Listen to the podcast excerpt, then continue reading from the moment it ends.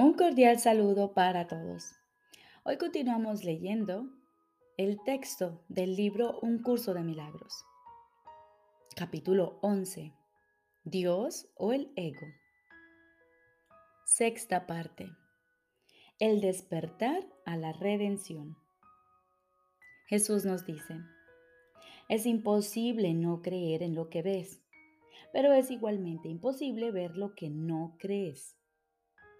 La percepción se construye sobre la base de la experiencia y la experiencia conduce a las creencias. La percepción no se estabiliza hasta que las creencias se cimientan.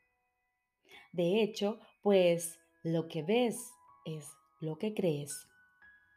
Eso es lo que quise decir con dichosos los que sin ver creyeron pues aquellos que creen en la resurrección la verán. La resurrección es el triunfo definitivo de Cristo sobre el ego, no atacándolo, sino trascendiéndolo. Pues Cristo ciertamente se eleva por encima del ego y de todas sus obras y asciende hasta el Padre y su reino. ¿Qué prefieres? ¿Unirte a la resurrección o a la crucifixión? ¿Condenar a tus hermanos o librarlos? ¿Te gustaría trascender tu prisión y ascender hasta el Padre? Estas preguntas son todas la misma y se contestan al unísono. Ha habido mucha confusión con respecto a lo que significa la percepción debido a que la palabra se usa con el significado de conciencia, entre comillas, y también con el de interpretación de la conciencia. No obstante, no puedes ser consciente sin interpretar, pues lo que percibes es tu propia interpretación. Este curso es muy claro.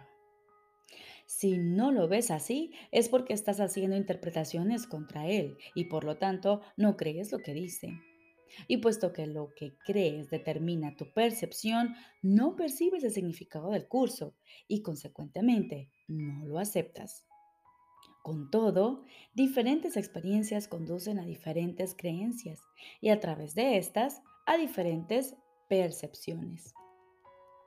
Pues las percepciones se aprenden mediante creencias y la experiencia ciertamente enseña. Te estoy conduciendo a una nueva clase de experiencia que cada vez estarás menos dispuesto a negar. Aprender de Cristo es fácil. Puedes percibir con Él, no, eh, pues percibir con Él no entraña ningún esfuerzo. Repito, aprender de Cristo es fácil, pues percibir con Él no entraña ningún esfuerzo. Sus percepciones son tu conciencia natural y lo único que te fatiga son las distorsiones que introduces en esta. Deja que sea el Cristo en ti quien interprete por ti y no trates de limitar lo que ves con creencias pueriles, indignas del Hijo de Dios. Pues hasta que Cristo no sea aceptado completamente, el Hijo de Dios se considerará a sí mismo huérfano.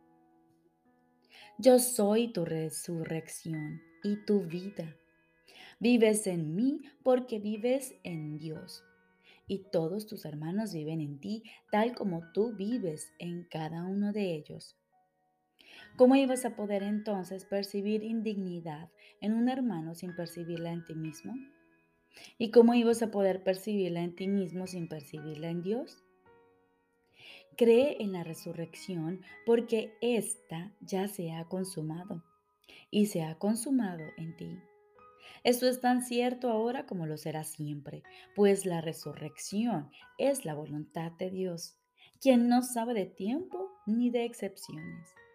Pero no hagas excepciones, o de lo contrario, no percibirás lo que se ha consumado para ti pues ascendemos hasta el Padre juntos, como fue en un principio, como es ahora y como será siempre, pues esa es la naturaleza del Hijo de Dios tal como su Padre lo creó. No subestimes el poder de la devoción del Hijo de Dios, ni el poder que Dios al que venera ejerce sobre él.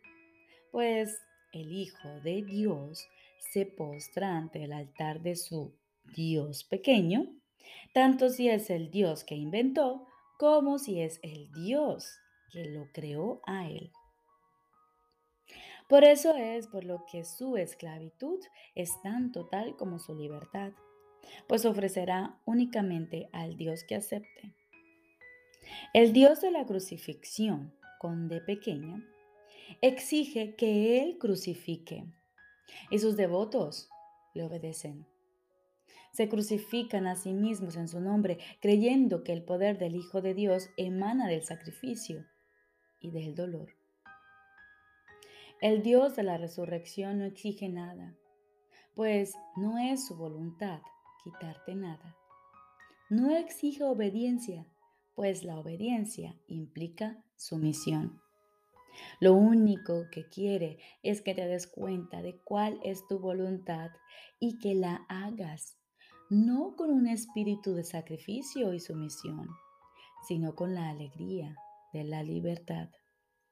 La resurrección no puede sino atraerte irresistiblemente a que le ofrezcas tu lealtad con agrado porque es el símbolo de la dicha. Su irresistible poder reside en el hecho de que representa lo que tú quieres ser. La libertad de abandonar todo aquello que te hiere, te humilla y te atemoriza no se te puede imponer, pero se te puede ofrecer a través de la gracia de Dios. Y tú puedes aceptarla mediante su gracia, pues Dios es misericordioso con su Hijo y lo acepta sin reservas como suyo. ¿Quién es entonces tuyo? El Padre te ha dado todo lo que es suyo y Él mismo es tuyo junto con todos tus hermanos.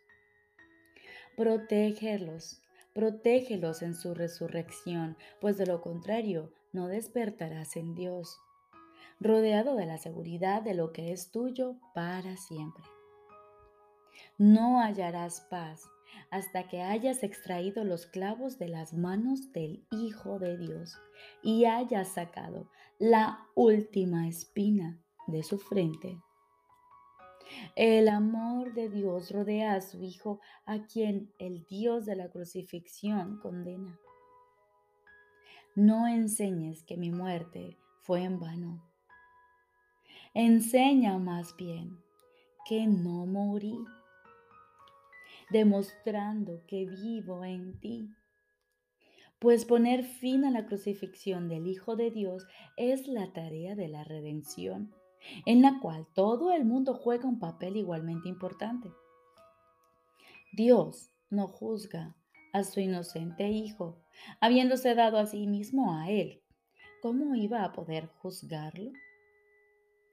Te has crucificado a ti mismo y te has puesto una corona de espinas sobre la cabeza. Aún así, no puedes crucificar al Hijo de Dios, pues la voluntad de Dios no puede morir. Su Hijo ha sido redimido de su propia crucifixión y tú no puedes condenar a muerte a quien Dios ha dado vida eterna. El sueño de crucifixión aún descansa pesadamente sobre tus ojos, pero lo que ves en sueños no es la realidad. Mientras sigas percibiendo al Hijo de Dios como crucificado, es que estás dormido.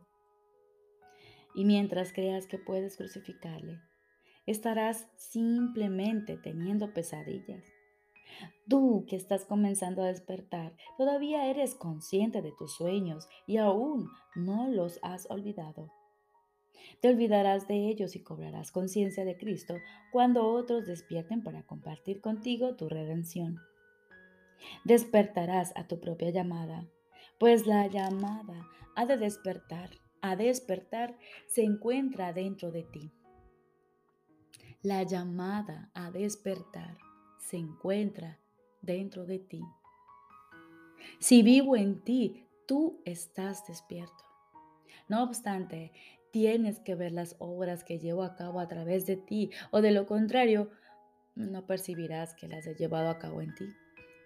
No pongas límites a lo que crees que puedo hacer a través de ti o no aceptarás lo que puedo hacer por ti. Esto, no obstante, ya ha tenido lugar. A menos que des todo lo que has recibido, no sabrás que tu Redentor vive y que has despertado con Él. La redención se reconoce únicamente compartiéndola. El Hijo de Dios está a salvo. Lleva únicamente esta conciencia a la afiliación y tu papel en la redención será tan importante como el mío. Pues tu papel tiene que ser como el mío si lo aprendes de mí. Si crees que el tuyo está limitado, no hace sino limitar el mío.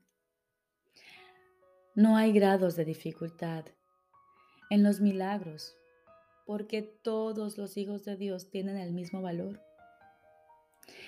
Y su igualdad es su unicidad. Todo el poder de Dios reside en cada una de sus partes por igual, y nada que contradiga su voluntad es grande o pequeño. Lo que no existe no tiene tamaño ni medida.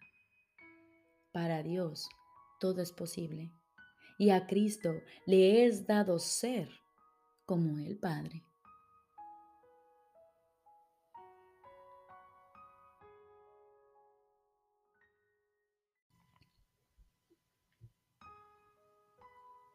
Ahora continuamos con el libro de ejercicios. Lección de repaso número 84. Antes de comenzar, asigna aproximadamente 15 minutos para su realización. Comienza pensando en las ideas correspondientes a este día, así como en los comentarios que las acompañan. Dedica tres o cuatro minutos a leerlos lentamente, varias veces si así lo deseas. Y luego cierra los ojos y escucha. Primera idea de repaso.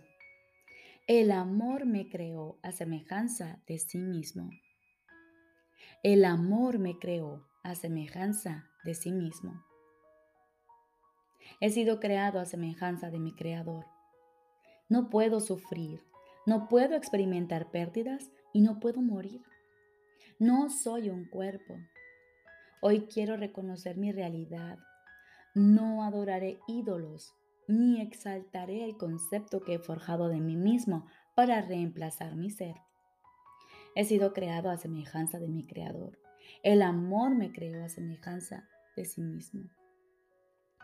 Las siguientes variaciones te pueden resultar útiles para las aplicaciones concretas de la idea.